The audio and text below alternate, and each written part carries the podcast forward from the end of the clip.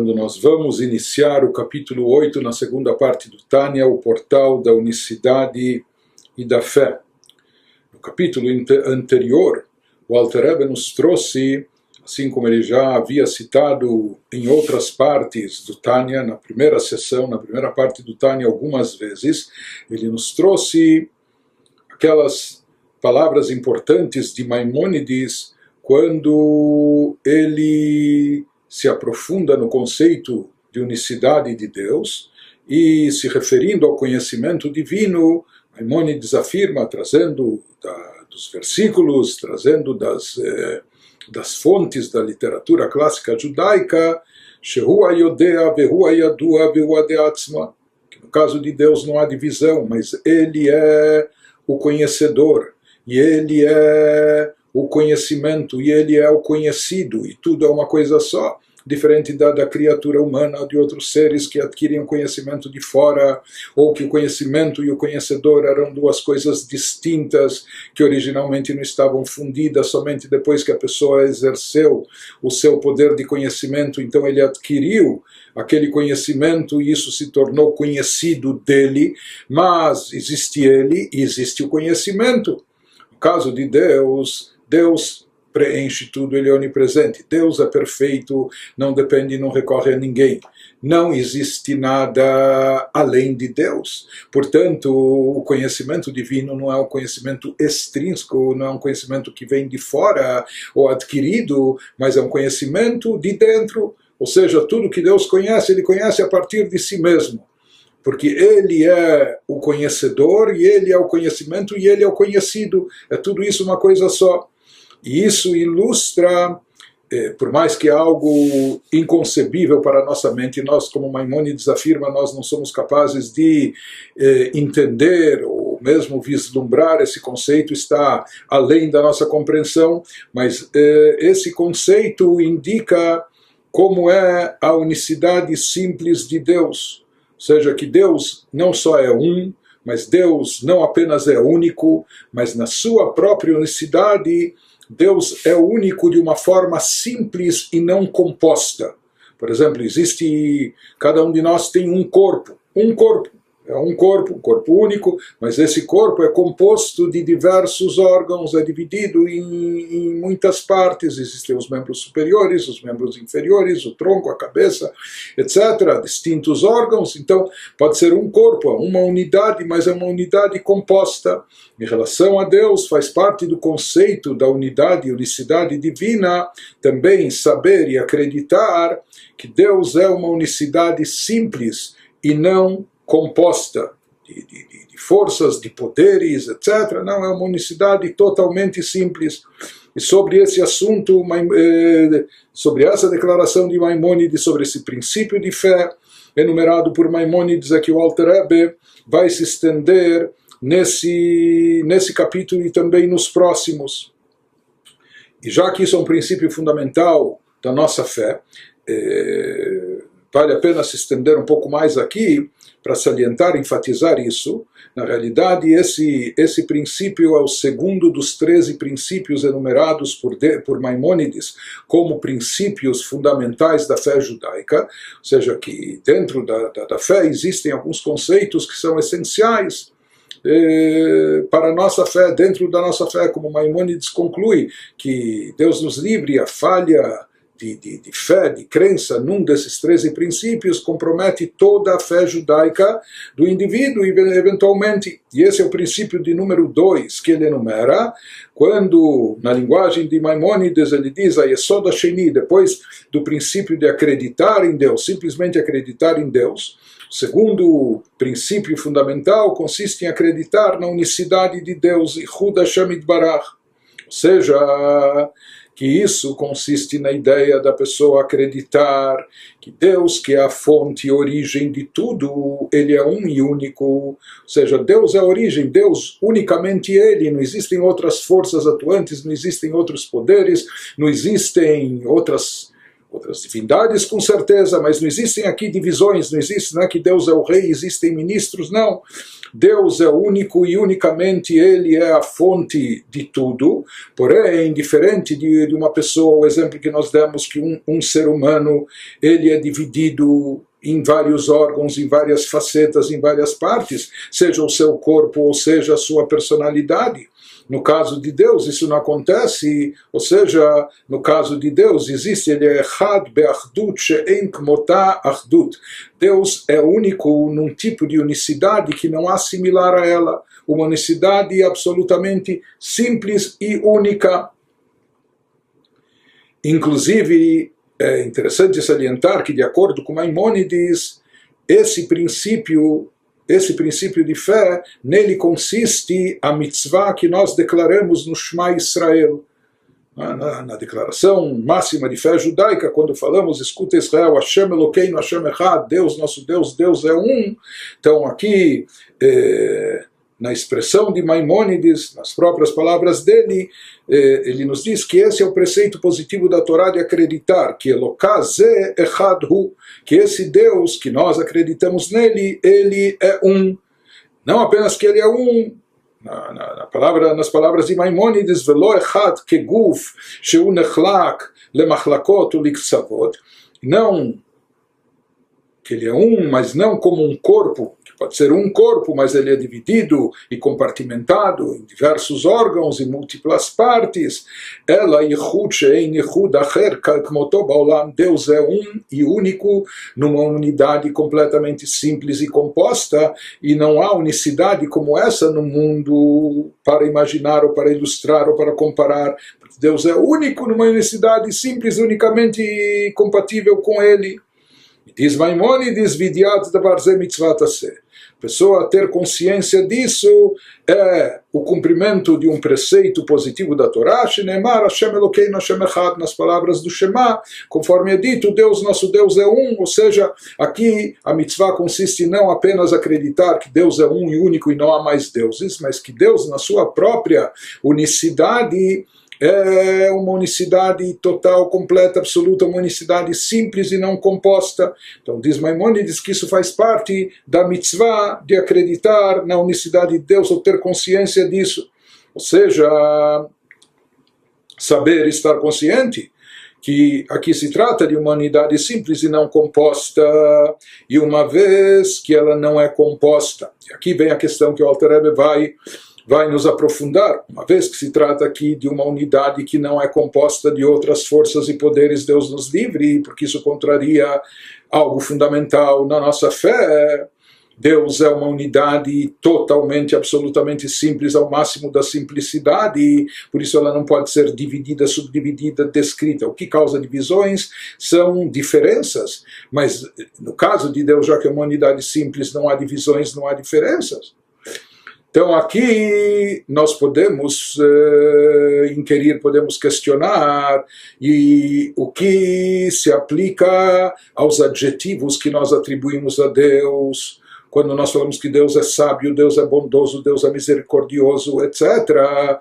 Então, o que significam esses adjetivos? ou os próprios distintos nomes que nós nos referimos a Deus, cada um dos nomes se referindo a um dos adjetivos, ou, na linguagem cabalística, a um dos atributos divinos através dos quais ele rege o universo. Então, quando nós falamos que Deus sabe, ou é sábio, ou é conhecedor, etc. Então, aparentemente, Será que a sabedoria é algo adicional a ele, ou o conhecimento é algo acrescido a ele? Então, exatamente para nos esclarecer esse ponto, é que o Alter Rebbe vai se aprofundar nesse capítulo para enfatizar como Deus e os seus atributos são uma única coisa só. Deus está perfeitamente unificado com seus atributos, com seus poderes. Todos esses adjetivos se referem à própria essência única e simples de Deus. E essa é a diferença do que nós vamos tratar agora. Nos capítulos anteriores, até o capítulo 7, nós falamos o tema central dessa obra, dessa sessão do Tânia, dessa segunda parte, o portal da unicidade e da fé. Então, nos capítulos anteriores até o capítulo 7, o Alter nos trouxe, nós analisamos o conceito de unicidade de Deus em relação aos mundos, às criaturas, ao universo, e explicamos que mesmo com o surgimento dos mundos, mesmo com a criação do universo, mesmo com a aparição de todos os seres e criaturas, Deus continua único e somente Ele, é a única existência real e absoluta, etc. Então, até o capítulo 7 explicamos a unicidade de Deus em relação aos mundos e criaturas, como Deus Deus é a única existência e não há nada e ninguém mais e além dele. E a partir desse capítulo 8 em diante, adiante nós vamos agora, a partir de agora, o, o, nosso tema continua sendo a unicidade de Deus, mas agora a unicidade de Deus em relação a si próprio. O Rebbe vai se aprofundar mais ainda no, no, no conceito de unicidade de Deus mas explicando como ele é um e único mesmo em relação a si próprio, ou seja, os seus poderes, os seus atributos e sua atuação, que tudo isso não é, não implica em divisões, não implica em multiplicidade, em facetas distintas e diferentes, porque como dissemos, Deus é um e único numa unidade completamente simples e não composta. Nas palavras do Alter Rebbe, והנה מה שכתב הרמב"ם ז"ל, שהקדוש ברוך הוא מהותו ועצמותו ודעתו הכל אחד ממש, אחדות פשוטה ולא מורכבת כלל. Quanto ao que escreveu o Rambam, Maimônides de abençoada memória, citado acima no capítulo 7, que Deus, sua essência, sua essência, seu ser e seu conhecimento são totalmente uma coisa só, uma unidade absoluta e não composta. Diz agora o Alter Ebe que o mesmo se aplica literalmente a todos os atributos de Deus. Maimônides, naquele, naquele texto, naquele parágrafo, ele se refere ao conhecimento divino, dizendo que Deus e seu conhecimento são uma coisa só. Porém, aqui o Alter Ebe nos esclarece que o mesmo ocorre e acontece com todos os atributos divinos, que Deus está plenamente unificado com eles, está perfeitamente integrado com eles, isso é uma coisa só, com sua essência. Kacha inyan mamash bechol midotav shel HaKadosh Baruch Hu, ובכל שמותיו הקדושים והכינויים שכינו לו הנביאים וחז"ל Traduzindo, ele nos diz que Deus é absolutamente uno, não só com seus atributos, mas também com todos os nomes, ou seja, todos os nomes que a gente se utiliza para se referir a Deus mesmo que seja Deus quando ele atua com bondade ou quando ele atua com severidade, etc. Mas na realidade, todos esses nomes não indicam poderes distintos e separados. Todos esses nomes estão direcionados à essência única e simples de Deus. Então isso ocorre, essa unificação perfeita ocorre não só com os atributos divinos, mas também com todos os nomes e, e os adjetivos e outros termos que os profetas e sábios de abençoada memória usaram ao se referirem a Deus. E aqui ele nos dá alguns exemplos extraídos das escrituras e das passagens eh, clássicas do Talmud, do Midrash, etc. Kegon, Hanun, Verachum, Vechassid, Vechayotze tais como generoso e misericordioso. Assim a gente encontra Deus sendo chamado de generoso e misericordioso em Joel 2,13, também no Talmud Shavuot, ou bondoso em Jeremias 3,12, Talmud Rosh Hashanah, e outros termos semelhantes. Isto é, então ele nos diz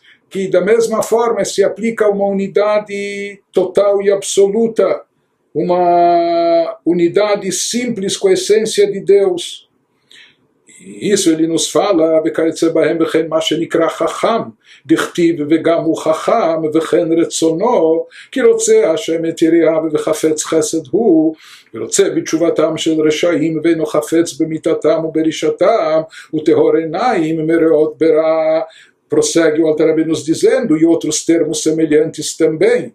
Tudo está perfeitamente unificado com Deus. Isto é igualmente válido quando Deus é designado sábio, conforme a gente encontra em Isaías 31, 2, conforme está escrito, ele também é sábio. Do mesmo modo, ele nos diz que a mesma regra, a mesma coisa se aplica. A unicidade absoluta e não composta abrange também sua vontade e desejos. Quando nós falamos da vontade de Deus, é uma vontade que está plenamente integrada com seu ser, sua essência plenamente unificada com ele, sem ser algo à parte. Quando nós dizemos, por exemplo, as palavras em Salmo 147, 11, pois Deus quer os que o reverenciam, isso expressa um tipo de vontade de Deus que Deus quer, mas essa vontade não é algo apartado, separado da essência divina. Ou, conforme está escrito, ele deseja a bondade em Miqueias 7,18, ou ele quer o arrependimento dos maus e não deseja sua morte nem sua maldade. Assim nós falamos na liturgia de Yom Kippur, na reza de Neilá e prefere não ver o mal, como está escrito em Habacuc 1,13: Teus olhos são por demais puros para contemplar o mal. Então, tudo isso descreve vontade de Deus, aquilo que Deus quer e deseja, e aquilo que Ele não quer e não deseja. Porém, essa vontade, da mesma forma que todos os outros poderes, todos os outros atributos, todos os outros adjetivos, ela também é plenamente unificada com Deus, com sua essência. Isso que nos diz o Alter Rebbe, Ein retzono vechokmato umidat chazdo verachmanuto, ushar midotav mosifim bo ribui ve'arkava chaz vesholom. Bemahuto ve'atzmuto. Então aqui vem um, aqui também vem eh, uma definição desse conceito, uma definição muito importante, e aquilo que nós devemos eh, se conscientizar, reconhecer, perceber, que sua vontade, Deus de acordo com as escrituras, assim é tido, é chamado que ele tem uma vontade.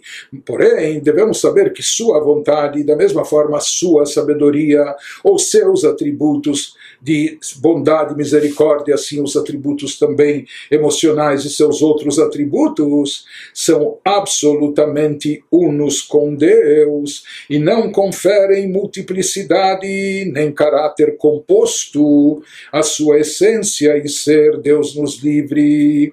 Ou seja, não é que a gente diria, por exemplo, quando Deus teve vontade de criar eh, o mundo, ou seres e criaturas, então surgiu a vontade. E essa vontade, será que então foi acrescida uma vontade, ou essa vontade causa algum impacto ou cria alguma mudança na essência de Deus? Ele fala, Deus nos livre. Isso contraria fundamentalmente a fé judaica, porque na fé judaica Deus é um e único numa unidade simples e não composta. Então, não, não, não é que essa unidade é composta também de vontade, antes da vontade e depois da vontade. Ou com a vontade se acrescentou alguma coisa ou modificou-se algo. Não, de forma alguma, porque ele e sua vontade são uma coisa só, da mesma forma que ele e seu conhecimento são uma coisa só, ele e sua sabedoria são uma coisa só, ou ele e sua bondade ou misericórdia são uma coisa só. Então, não é que se diz que havia a essência de Deus antes dele exercer a misericórdia, antes dele praticar a bondade com as criaturas,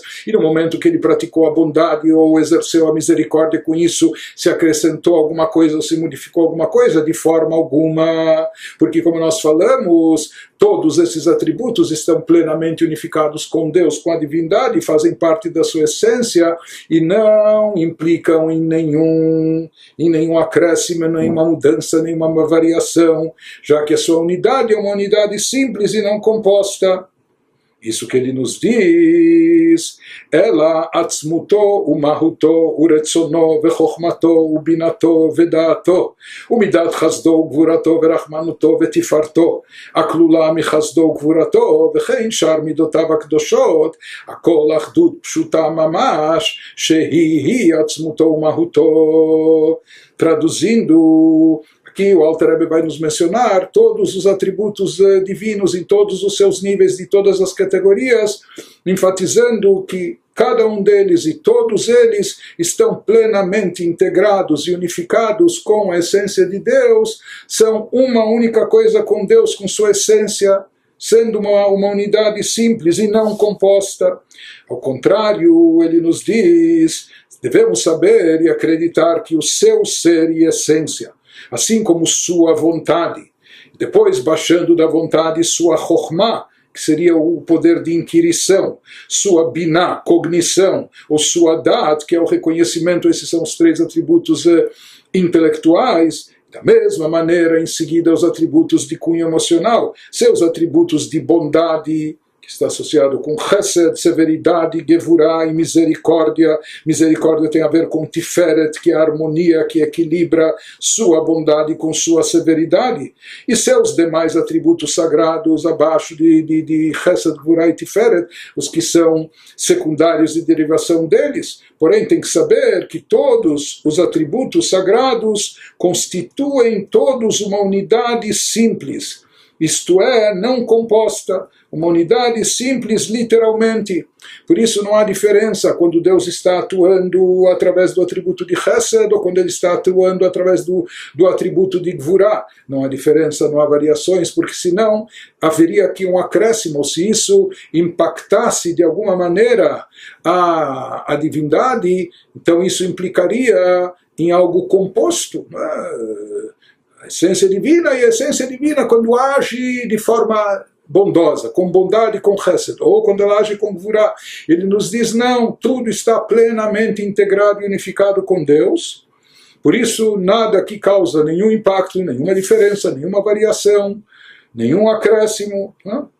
Ele nos diz, todas, todos os atributos sagrados constituem todos uma unidade simples, literalmente, que é o seu próprio ser e essência seja, em outras palavras, em outras palavras, os atributos divinos não são absolutamente do tipo e da categoria, ou como os atributos do ser humano. Vamos dizer, tem um ser humano bondoso, talvez ele não nasceu bondoso, mas ele cultivou bondade e adquiriu a bondade. Existem momentos onde ele exerce a bondade, existem outros momentos onde talvez não.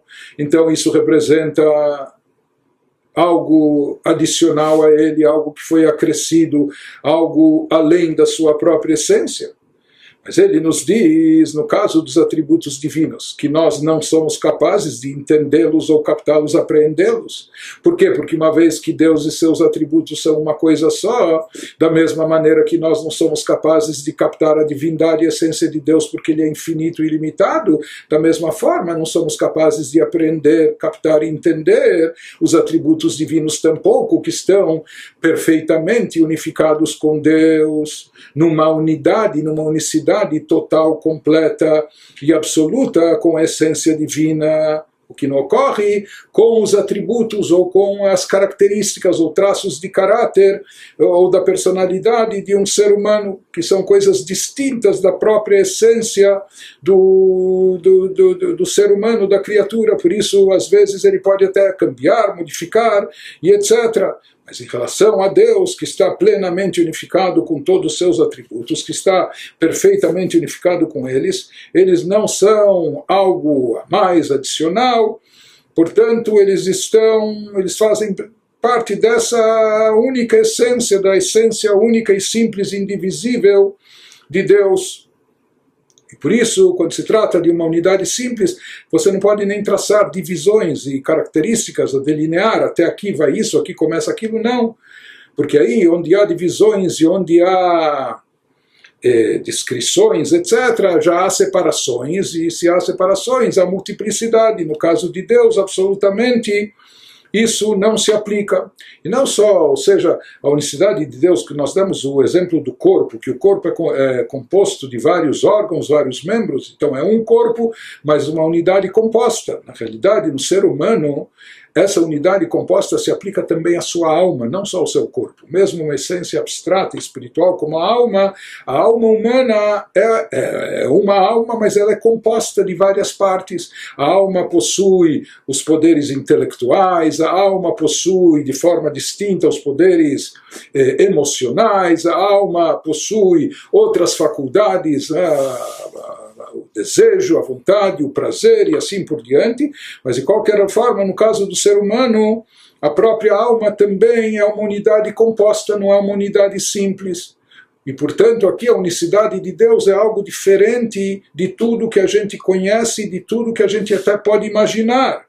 Por isso, nos traz o Alter Rebbe as palavras do, do Maimonides, o Kmosh Katava Rambam Zal Shedavar Ze, em Koach Bape Leomro, Velo Baozen Leshomo, Velo Beleva Adam Leakiro Al Birio conforme escreveu o Rambam de abençoada memória, a boca não tem capacidade de expressar essa ideia porque é algo que não entra na nossa mente, é algo para nós inconcebível, nem o ouvido de escutá-la de forma que possa entender, captar e absorver, nem o coração do homem de reconhecê-la claramente, essa ideia, porque para nós isso é algo que está fora do alcance, é transcendental, não temos nenhum meio de, de, de comparação, de imaginar algo semelhante. Por quê? Porque nós estamos condicionados à nossa forma de ver as coisas, ou nós encaramos as coisas como elas são, dentro de nós mesmos ou no nosso mundo, e para nós é isso que existe, isso no nosso conhecimento e não mais. כי האדם מצייר בשכלו כל המושכלות שרוצה להשכיל ולהבין, הכל כמו שהם בו. Pois o ser humano visualiza em sua mente todos os fenômenos que deseja compreender, como eles ocorrem dentro dele mesmo, isso que nós somos capazes de imaginar e não de forma diferente. Kegon, שרוצה לצייר בשכלו מהות הרצון, או מהות חוכמה, או בינה, או דעת, או מהות מידת החסד ורחמים וכיוצא בהם, ומצייר כולם כמות שהם בו, traduzindo, por exemplo, se a pessoa quer visualizar em sua mente o fenômeno da vontade, como funciona a vontade, então ele vai imaginar conforme ele conhece o funcionamento movimento e atuação da vontade dentro de si. Ou, da mesma forma, se ele quer visualizar os fenômenos da Chokhmah, Binah, Dat, os poderes intelectuais, ou dos atributos emocionais, por exemplo, da bondade, ou seja, severidade ou misericórdia, a pessoa os visualizará como eles ocorrem dentro dela. Porém, na verdade, essa não é uma maneira efetiva de entender tais fenômenos dentro de Deus. Isso absolutamente não se aplica em relação a Deus. Por quê? Porque ele é elevado e sublime, seu nome é sagrado, e nós vamos ver o que significa esse conceito de sagrado, apartado, transcendental. Ele está acima de tudo isso, qualquer forma que nós vemos aqui, o que o Alter nos enfatiza, porque que Maimonides diz que a boca nem é capaz de pronunciar isso, os ouvidos de escutarem a, a, o ser humano de conceber.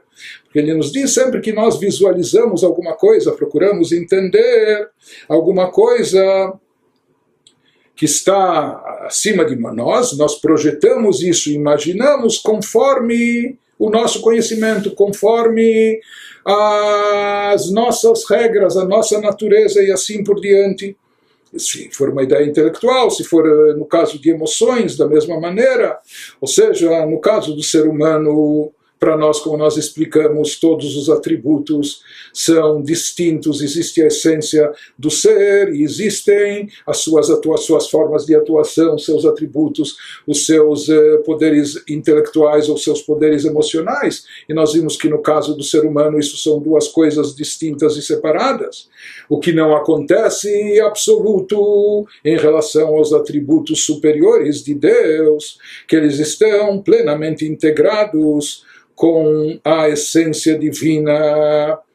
Então ele nos diz, uma vez que isso é totalmente distinto do sistema humano, por isso o ser humano não é capaz de sequer vislumbrar ou imaginar ou entender, muito menos como isso funciona, ele não pode captar. E a partir de agora, o Alter vai nos explicar algo mais, mais um aprofundamento nesse conceito, ou seja, esse conceito que Deus é uma unidade simples e existe uma unicidade perfeita entre ele e os seus atributos. A partir de agora, o Alter se aprofunda mais ainda e vai nos dizer que, na realidade, Deus, na sua essência, ele não pode ser associado nem descrito por nenhum dos atributos, por nenhum dos adjetivos. Deus, na sua essência, está acima, transcende todos os atributos, todos os poderes, mesmo quando esses poderes estão perfeitamente unificados com Ele, fazendo parte dele, não acrescentando nada, não mudando, mas a própria essência de Deus é tão transcendental e tão elevada que não pode ser associada e definida, ela é completamente simples. Ah, e, portanto, isso faz parte do que define a sua infinitude e limitação, e, portanto, ela está completamente acima de todo tipo de poder e de atributo como definição. E no final, na conclusão desse assunto, que isso vai se dar no término do próximo capítulo, do capítulo 9, o Alter vai voltar e nos conciliar esse conceito com as palavras de Maimônides, porque a partir de agora ele vai começar a nos dizer, ele sabe mais. Na realidade, Deus, na sua essência, ele nem pode ser vinculado a nenhum poder e atributo, ele está acima de tudo e de todos por igual, dos próprios atributos, mesmo esses atributos sendo unificados com sua essência. Então, se Deus está completamente acima disso, então, eh, então como ficam as palavras de Maimônides que ele e o seu conhecimento são uma coisa só, etc. Então, mais tarde, o Alter Ebe vai também voltar a essas palavras de Maimônides, conciliando com esses ensinamentos da Kabbalah que ele vai nos trazer em seguida. אבל באמת הקדוש ברוך הוא הוא רם ונישא וקדוש שמו. Então, como nós dissemos, na verdade, Deus, usando as palavras de Isaías 57,15, Deus é elevado e sublime. Elevado significa tão elevado que é algo completamente acima, não só do nosso alcance, da nossa percepção, conhecimento, algo diferente, acima de tudo que a gente possa imaginar. Deus elevado e sublime, seu nome é sagrado. E esse é o conceito de sagrado, como nós vamos ver, já foi elaborado algumas vezes na primeira parte do Tânia.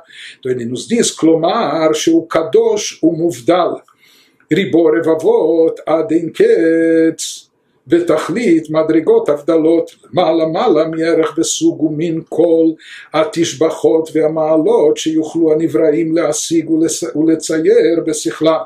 Quando nós nos referimos a Deus como santo sagrado, sagrado significa apartado, ele é tão elevado, tão transcendental, tão distinto e separado de tudo isso, que é outra outra dimensão, outra coisa completamente distinta, inimaginável.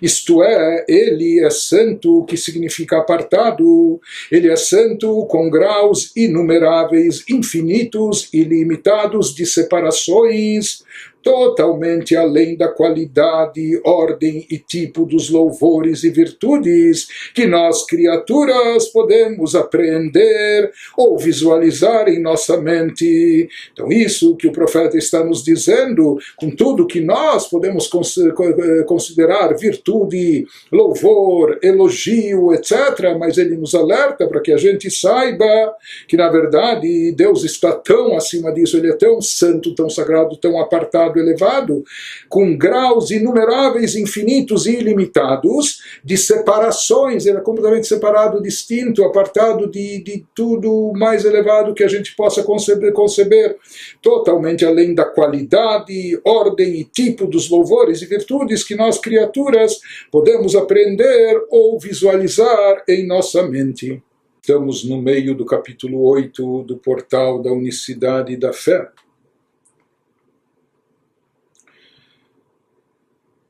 Vez que o Alter Ebe nos trouxe esse conceito que é mencionado na Kabbalah diversas vezes, que Deus está acima completamente de todos os atributos. E aqui, dentro do tema que o Alter Ebe está elaborando, quando ele está nos explicando a unicidade de Deus, que Deus, na sua unicidade, ele é completamente simples, portanto é uma unicidade simples e não composta verdade, mais do que isso, ele nos diz não apenas que todos os atributos estão perfeitamente integrados e unificados com o divino, mais do que isso, na verdade, a essência de Deus, ela está totalmente apartada e não só longe, mas é, numa distância é, incomparável, inigualável de todos os atributos, de qualquer tipo de atributo e de adjetivo partir de agora, o Altrebe ele, ele nos especifica e de forma extensa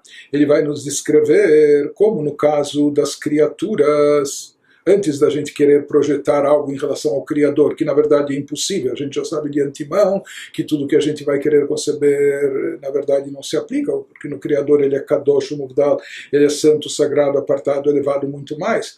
Mas para dar uma dimensão, para dar uma ideia disso, ele vai nos explicar primeiro como as coisas são numa, numa certa hierarquia dentro, dentro do ser humano ou dentro do nosso mundo. Ele vai nos explicar como para nós a qualidade ou virtude suprema mais elevada nas criaturas é a de Chokhmah.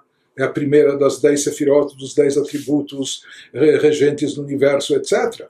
E ele vai nos explicar depois numa hierarquia, de cima para baixo, que o mais elevado de tudo é Chokhmah, e o que vem em seguida, e etc. E assim ele vai se estender até o final do capítulo, para depois nos dizer que em relação a Deus, isso só a partir do capítulo seguinte, que em relação a Deus, Deus, mesmo aquela que é a categoria mais alta, mais elevada para todas as criaturas, que é a de Chokhmah, né?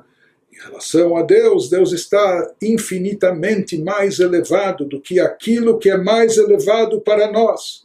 Como ele vai explicar mais tarde no capítulo, no capítulo 9, que até a Chokhmah, que é a coisa mais, mais elevadíssima para nós em relação a Deus, é considerado ainda algo ínfimo, insignificante, inferior. Mas, de qualquer forma, seguindo aqui o raciocínio nas, nas palavras do Alter Rebbe, que a Mala, o Madrigar Ishonah Etzel Anivraim, e a.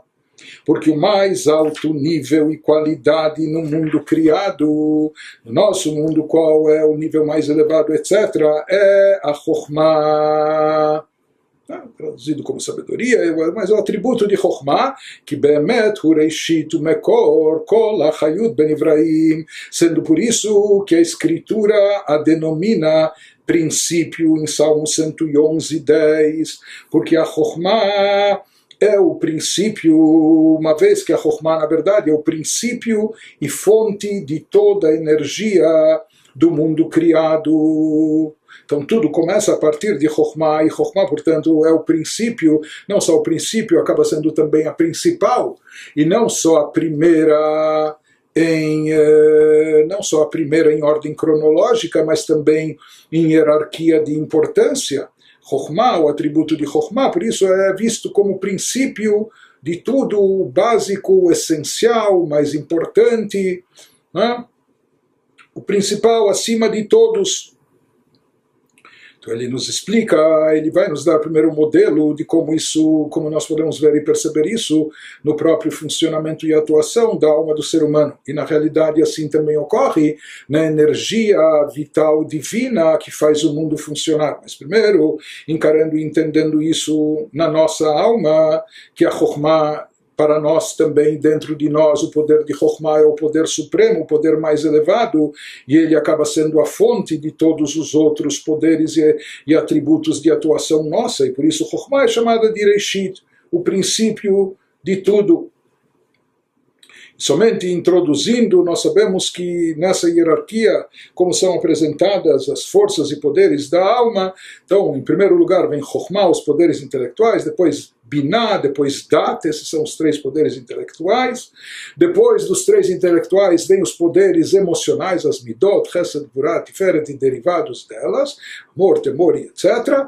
Depois das emoções, o que se manifesta no ser humano, as letras do pensamento seja, aquilo que a pessoa concebeu na sua mente ou nas emoções do seu coração, ele começa a pensar nisso, pensar com letras e palavras.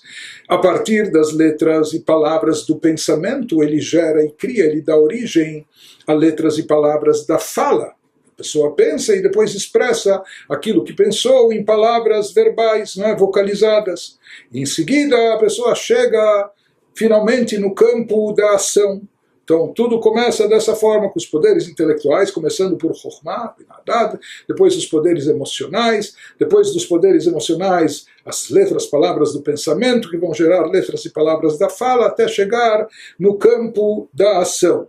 Portanto, o princípio de tudo, o início de tudo, a fonte de todos os poderes é a Chokhmah, conforme nos diz o Alter com suas palavras, que me Chokhmah nimshachot binavadat, ומהן נמשכות כל המידות שבנפש המשכלת, כמו אהבה וחסד ורחמים וכיוצא בהם.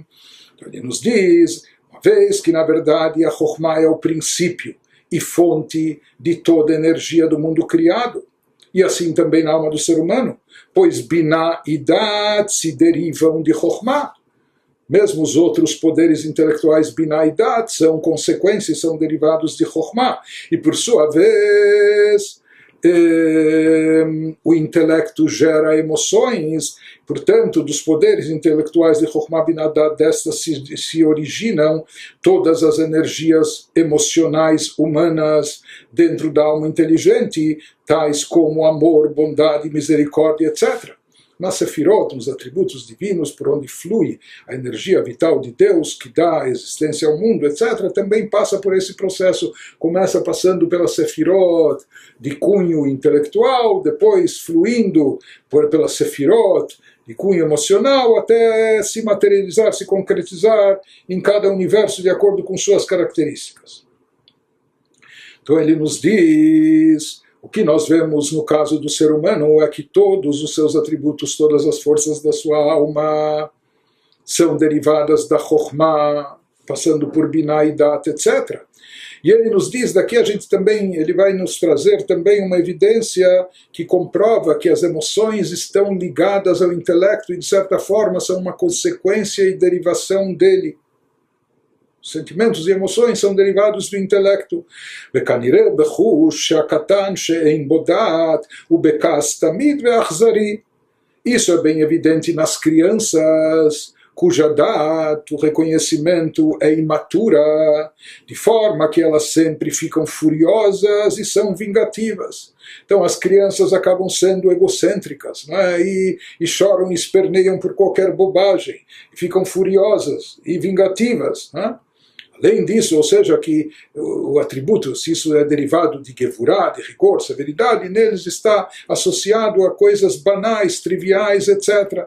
Então, o que ele está aqui nos explicando é que um katan, uma criança, uma vez que lhe falta ainda maturidade intelectual, lhe falta dat, por isso também as suas emoções, ele tem emoções, emoções fortes, a criança, porém elas estão investidas em coisas banais, triviais, etc. Por quê? Porque as emoções, elas são derivadas e consequência do, do intelecto. Quando o intelecto da criança ainda não está maduro, as suas emoções também estão investidas em coisas eh, muitas vezes até tolas. וגם אהבתו היא לדברים קטנים שאין ראוי לאהבם, מפני שאין בו דעת לאהוב דברים הראויים לאהבם, שאהבה כפי הדעת. Também as crianças amam coisas triviais que não são dignas de amor. Choram, amam, se apegam a coisinhas, a bobagens. Por quê? Porque não possuem dat suficientemente desenvolvida, falta o intelecto maturo, maduro suficientemente desenvolvido para amar coisas dignas de amor. Visto que o amor é um sentimento, mas ele é conforme a dat, ele ele segue dado o conhecimento da pessoa. E se falta maturidade e conhecimento no nível intelectual, então as emoções também vão, vão ser utilizadas de uma forma, de uma forma às vezes até indevida. É? De qualquer maneira, isso ele nos trouxe apenas para nos dizer que os poderes eh, emocionais são derivados e consequência do nível dos poderes intelectuais. Ou seja, uma pessoa deve amar coisas que são dignas de serem apreciadas, né, que merecem ser amadas e assim por diante. E isso ainda falta na criança, porque falta nele o intelecto, a maturidade, o reconhecimento para saber apreciar essas coisas. Portanto, aqui ele nos disse que tudo começa da Chokhmah da Chokhmah segue para os outros poderes intelectuais, dos poderes intelectuais se derivam os poderes emocionais, surgem as emoções e os sentimentos. E a partir daí o que vem aparecer continua Alter Rebbe nos diz, o Meamidot Shebenefesh Nimshachot Ba Teivot Veotiot Amachshavah שהנפש מחשבת בדבר שאוהבת, או איך לפעול החסד ורחמים, וכן בשאר מידות. depois que algo já foi absorvido a nível intelectual, e do intelectual passou para o emocional, depois isso continua fluindo e chega onde das energias emocionais da alma surgem nela palavras ou letras de pensamento. A pessoa começa a pensar, processar no pensamento aquilo que ela concebeu na sua mente ou aquilo que ela internalizou no seu coração em forma de emoção e sentimento. Então a pessoa começa a se utilizar de, de palavras ou letras de pensamento enquanto a alma pensa palavras sobre o que ela ama ou palavras que descrevem como praticar bondade e misericórdia, como expressar os seus sentimentos e assim é com todas as outras emoções, ou seja, todo pensamento gera, desculpe, todo sentimento gera pensamentos. Se o sentimento da pessoa é um, sentimento de amor, isso vai gerar intensos pensamentos de amor. Se é um sentimento de, de, de, raiva, de vingança que vem do lado do, do rigor, vai, vai também gerar pensamentos eh, correspondentes a esse sentimento a essa emoção. De qualquer forma, aqui o Alter nos diz que as emoções e sentimentos que são despertadas na alma, elas despertam por sua vez as letras e palavras do pensamento ativam o pensamento, fazem a pessoa pensar naquilo que ela está sentindo, ou pensar naquele sentimento, ou pensar como executar aquilo que aquele sentimento deseja, expressa, exige, enfim. ובכל מחשבה שבעולם מלובשת בה איזו מידה מביאה לחשוב מחשבה זו, ומידה זו היא חיותה של מחשבה זו, ele continua nos dizendo, nos, nos enfatizando a forte, a forte associação das emoções com o pensamento, ele nos diz que todo pensamento que ocorre ele é alimentado de onde ele vem, ele é alimentado por uma energia emocional proveniente da alma que leva a pessoa a pensar tal pensamento. E é essa energia emocional que alimenta o pensamento. Na verdade, ele nos diz, por que, que nós pensamos e o que nos leva a pensar e etc. São as nossas emoções, são os nossos pensamentos, desculpe, são os nossos sentimentos. Os nossos sentimentos, eles ativam o pensamento, os nossos sentimentos, nossas emoções fazem o pensamento fluir né, e se concentrar naquele assunto que diz respeito à emoção, ao sentimento, aquilo que estamos sentindo. Portanto, aqui ele enfatiza o Alter que, na verdade, o sentimento não apenas gera o pensamento, não apenas ele traz, leva, conduz ao pensamento, mais do que isso, ele é a energia por trás do pensamento. Ele é a fonte de energia, ele é o que dá energia ao pensamento, dá vida e energia ao pensamento. Por isso, na prática, quanto mais forte e intenso for o sentimento e a emoção, da mesma maneira também o pensamento vai fluir com mais, com mais intensidade, com mais vitalidade.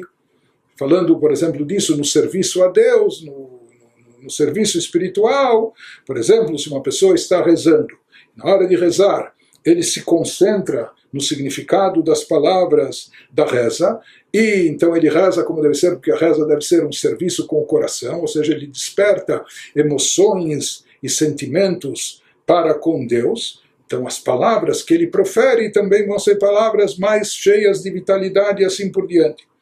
De qualquer forma, a energia por trás do. Aqui nós estamos falando, não chegamos ainda na fala, desculpe, me antecipei. Mas, de qualquer forma, a energia por trás das letras e palavras do pensamento é proveniente da, das emoções e sua intensidade. E agora é o Altarebbe que nos diz, e prosseguindo, das letras e palavras do pensamento vai se gerar, vão surgir letras e palavras da fala. מאותיות המחשבה נמשכות אותיות הדיבור והן והן חיותן ממש, das letras e palavras do pensamento, surgem, acabam surgindo letras e palavras faladas. Ou seja, é o pensamento que alimenta integralmente a fala, a fonte de energia das, das letras, das palavras faladas, vem das palavras do pensamento. Quanto mais intenso for o pensamento da pessoa sobre aquele assunto, quanto mais ele estiver envolvido com isso, com mais vibração e entusiasmo, ele vai falar a respeito disso, a respeito daquilo também. Portanto, o pensamento conduz e leva a fala, porque não dá para falar sem antes pensar. É? Dizem que se fala pelo cotovelo, mas na verdade, para a gente falar, a gente tem que pensar antes. E na verdade, a nossa fala expressa aquilo que já estava presente no nosso pensamento, e não só que o pensamento é a origem da fala, como ele nos diz, ele é a fonte de energia que vai energizar e dar força à fala. É o pensamento o pensamento contém dentro de si toda a emoção presente naquele tema, etc.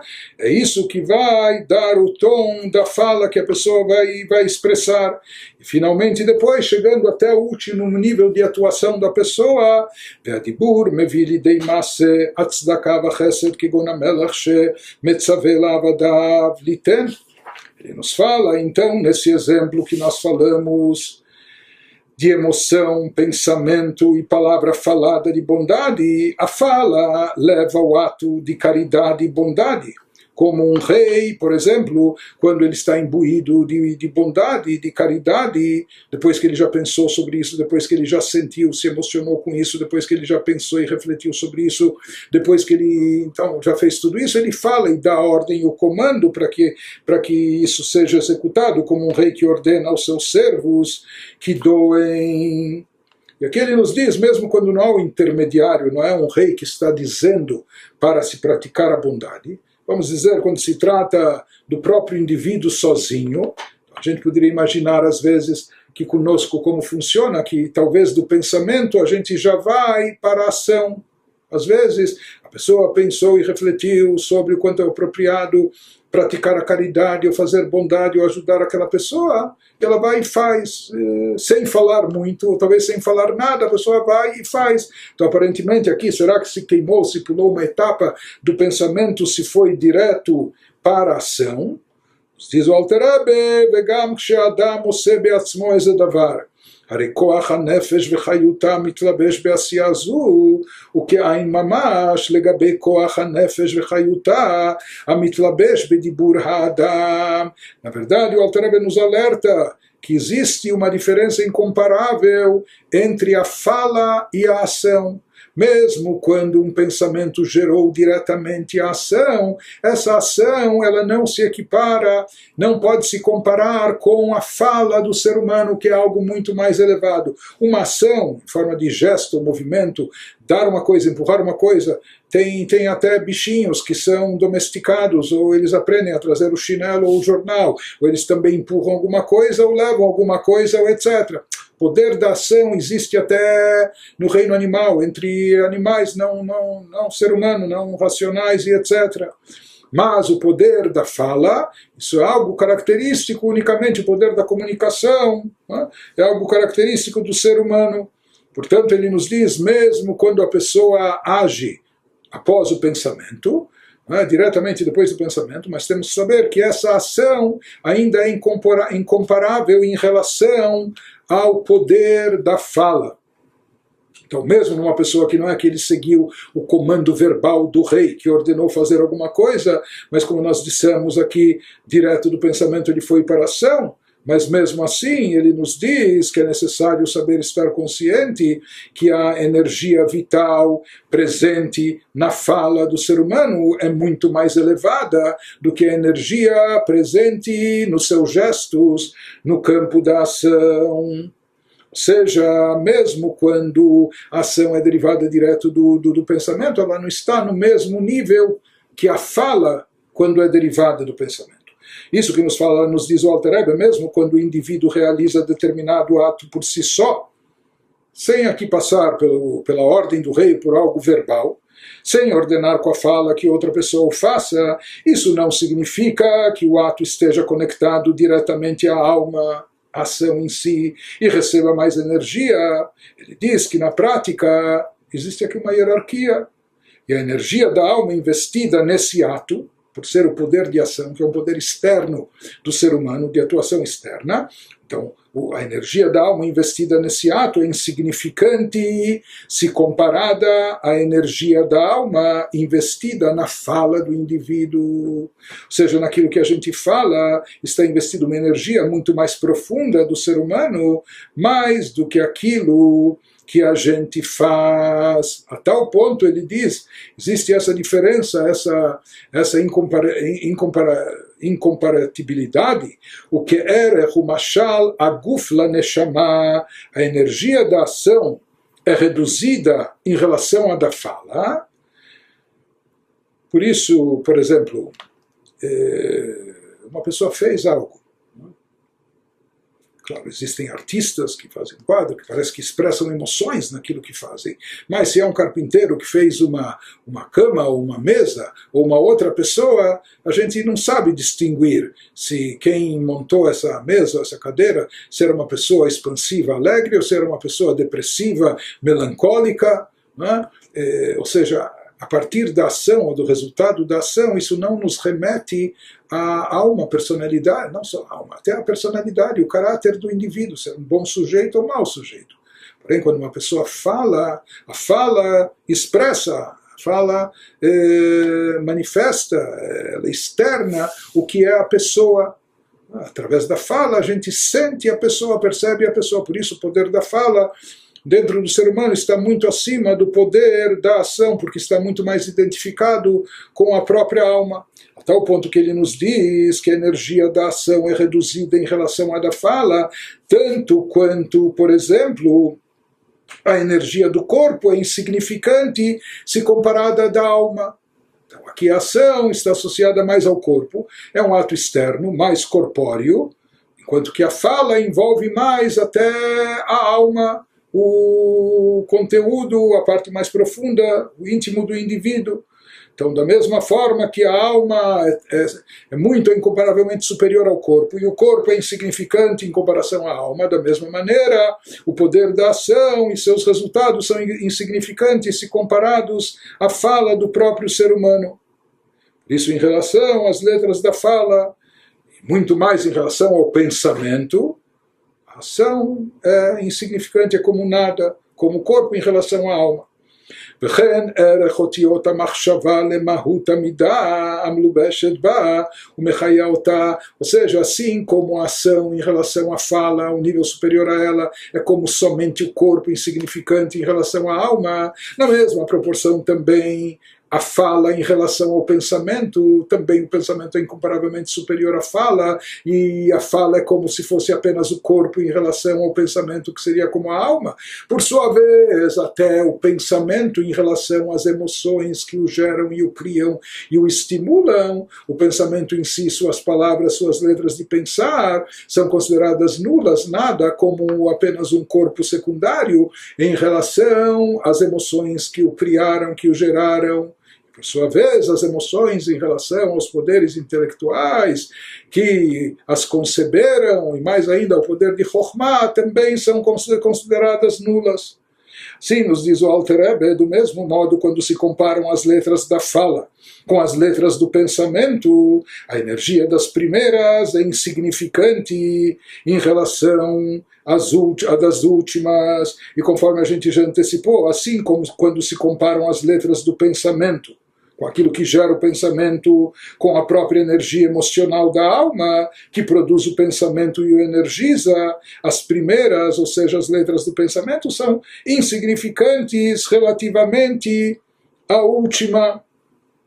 Portanto, ele nos diz mais ainda em relação ao intelecto, a primeira e mais elevada de todas as forças e atributos, וכן ערך מהות וחיות המידה לגבי החוכמה ובינה ודעת, שכללותן הוא השכל שממנו נמשכה מידה זו, igualmente quando se compara a própria energia emocional que em relação aos poderes abaixo dela de pensamento, de fala e de ação é infinitamente mais alta e elevada, porém, quando comparada àquilo que está acima dela, com a energia, quando nós comparamos a energia emocional da alma com a Chokhmah, Binah Dat da alma, que são os poderes intelectuais que produzem a energia emocional da alma, então a primeira, ou seja, as emoções, é insignificante em relação às últimas.